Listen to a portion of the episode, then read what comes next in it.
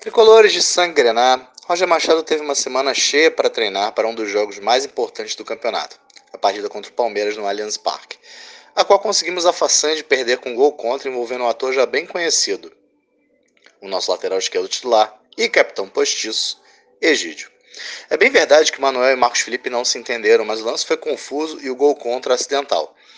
Ambos vinham bem, já Egídio protagonizou mais uma entregada, né? Infelizmente. Se há algo para se comemorar, é o fato da frequência da entrega de paçoca ter diminuído um pouco, mas está óbvio que continuará acontecendo. O modo como o jogador adversário passou por ele me lembra as peladas.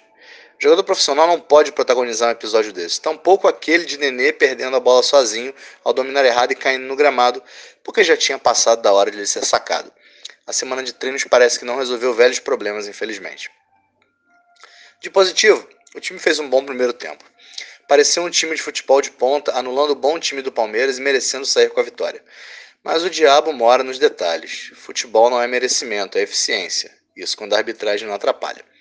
E o Flu não foi eficiente para matar o jogo ainda no primeiro tempo, mesmo tendo pelo menos duas chances que não se pode desperdiçar.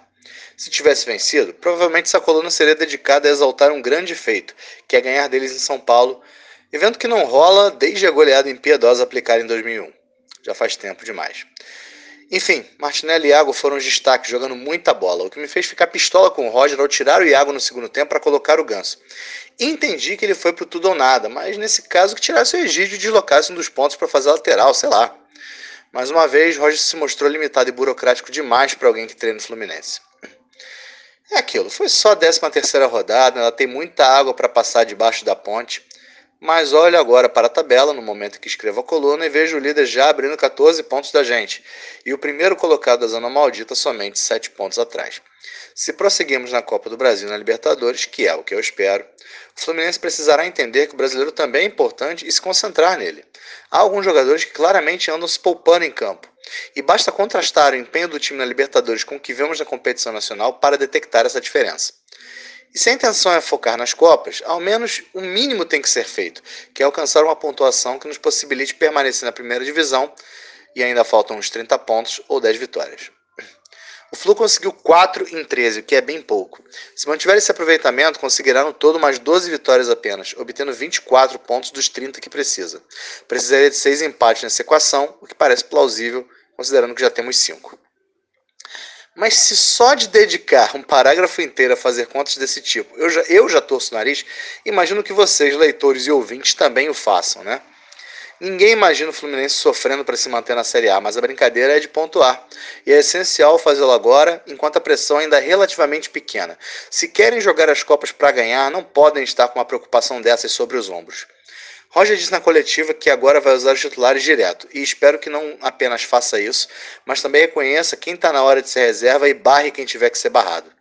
Acho muito mais inteligente usar veteranos como Fred e Nenê no segundo tempo dos jogos, com o time adversário mais cansado, do que fazê-lo de início e gastar toda a energia deles num 0 a 0 infrutífero, como vimos contra o Palmeiras. Se quer realmente que o Flu tenha chances em todas as competições, Roger precisará agir com inteligência para escalar, para substituir, para mudar o esquema e principalmente para saber quem barrar e quando barrar. A hora da verdade está chegando. Curtas. Belo gesto do Fluminense em aceitar adiar o jogo contra o Cerro Portenho em razão da fatalidade, da fatalidade ocorrida com o técnico, o filho técnico Arce.